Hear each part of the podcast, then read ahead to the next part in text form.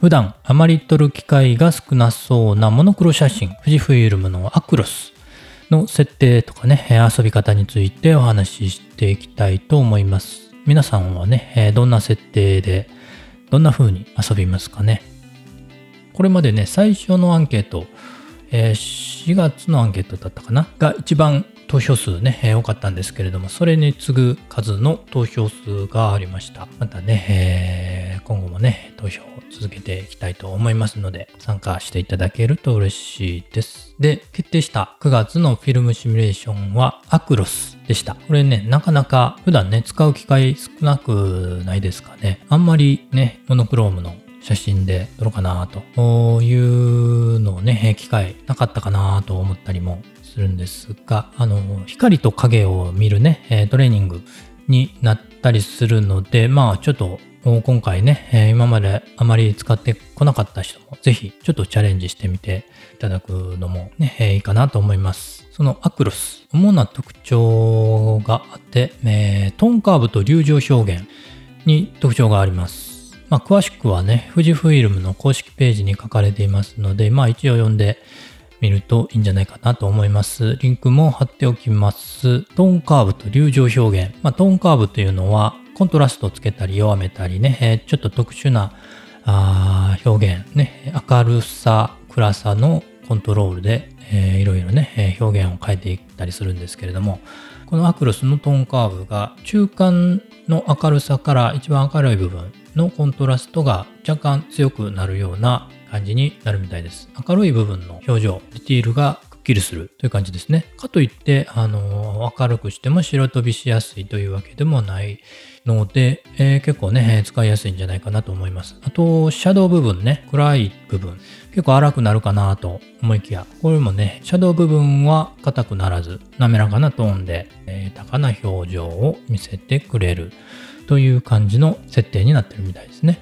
と流状表現なんですが、まあ、富士フイルムの X カメラ、もともとね、流状表現、ね、えー、流状感が綺麗というのは言われてるんですが、まあ、明るい部分に流状が乗るとね、結構ノイズっぽくなって嫌な感じになるんですけれども、このアクロスはそれがなくて、えー、暗い部分には流状感出すんですが、明るい部分にはノイズっぽくなるような流状感は乗せないような、そういう複雑な処理をしてるみたいですね。そんなところもね、今回いろいろ明るい写真、暗い写真、コントラストの強い写真、緩い写真、いろいろ撮ってみてね、その辺も確認できるといいかなと思ったりしています。ところで、えー、モノクローム、モノクローム写真って、えー、何だろう？というね、えー、疑問があるんですけれども、まあ、簡単に言うと、単色、一つの色、ものっていうのがね、えー、一つ、ソロみたいなものがあるので、えー、単色ですね。単色の写真、一つの色の写真ということで、まあ、色って何かというと、色の三属性、色相、彩度、明度、この3つがあるんですが、まあ、この色相の部分が一色の写真がモノクロームということになるんですかね。単色なので、無彩色、つまり彩度0、グレースケールというわけではない。まあもちろんグレースケールもモノクロームなんですが、それに限らない。ただね、サイドが高いとちょっとね、モノクロームというにはちょっと違和感があるので、まあ、彩度は低めになるけれども、ちょっと若干の色相があってもいいのかな。まあ、その辺ね、えー、難しいところですけれども、デジタルの場合ね、そもそも RGB の3色で表現するので、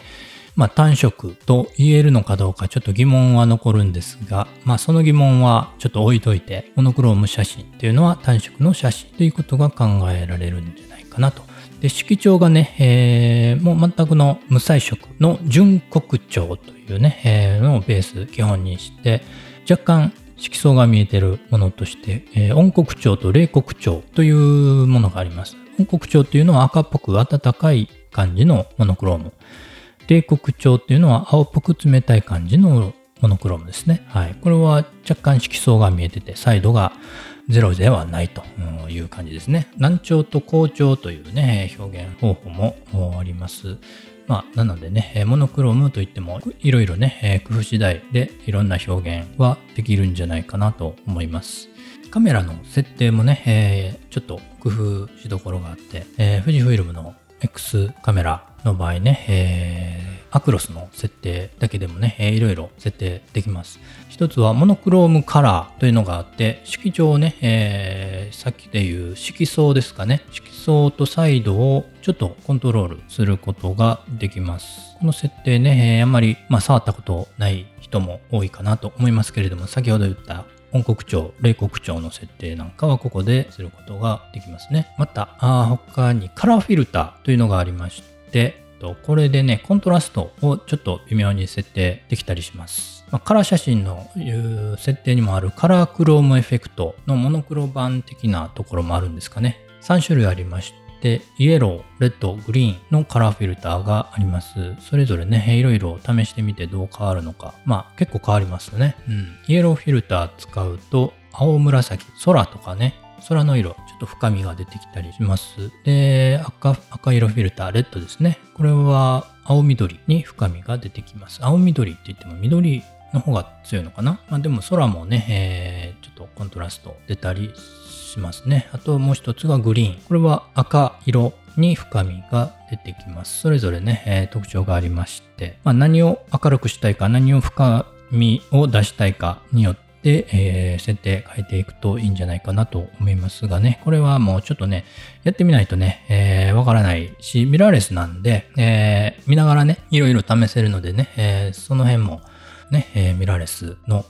メリットなんじゃないかなと思いますので、ちょっといろいろ試して遊んでみるのもいいんじゃないかなと思います。もう一つね、ちょっとアクロスを使うときの注意点というか、まあ若干ちょっと気にした方がいいかなというところなんですけれども、そもそもね、アクロスというのが流浄感をきれいに出す、えー、フィルムシミュレーションなので、あえて後から追加するね、グレインエフェクトっていうのがあるんですけれども、それはね、なしの方がいいんじゃないかというふうに言われてます。あと、同じことで、ノイズリダクションもなしでいった方がいいんじゃないかと。で、高めの ISO 感度にして、で流浄感、アクロスのそのままの流浄感、流浄表現を使うというのを意識すると、綺麗な流浄表現が現れるんじゃないかなと思っています。これはね、まだあの、ちょっとね、試してみないとね、いろいろ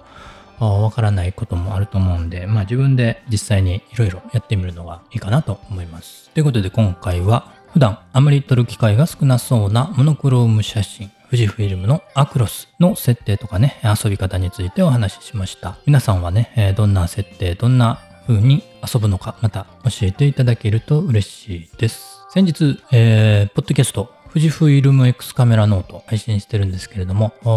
そちらがですね、Apple Podcast 総合ランキングの13位に入ってたみたいですね。まあ、あの、一瞬だけだったんですけれども、えー、入ったようです。でも、カテゴリーランキングではね、まあ大体常に10位あたりを維持できているようなんでね、えー、また、あのー、配信間が空きましたけれどもね、また引き続きお聞きいただけると嬉しいです。そういえば、えー、9月にはね、えー、X サミット、富士フイルムのイベントね、X サミットが開催されます。またね、何かお伝えできることがあれば配信しようと思っています。アクロスの設定、楽しみ方、ちょっと分かったよ、楽しみだ、使ってみたいなと思った方、今後も配信を聞いてみたいという方はフォローしていただけると嬉しいです。感想やメッセージはお便りフォーム、ツイッターノートのコメントでお待ちしています。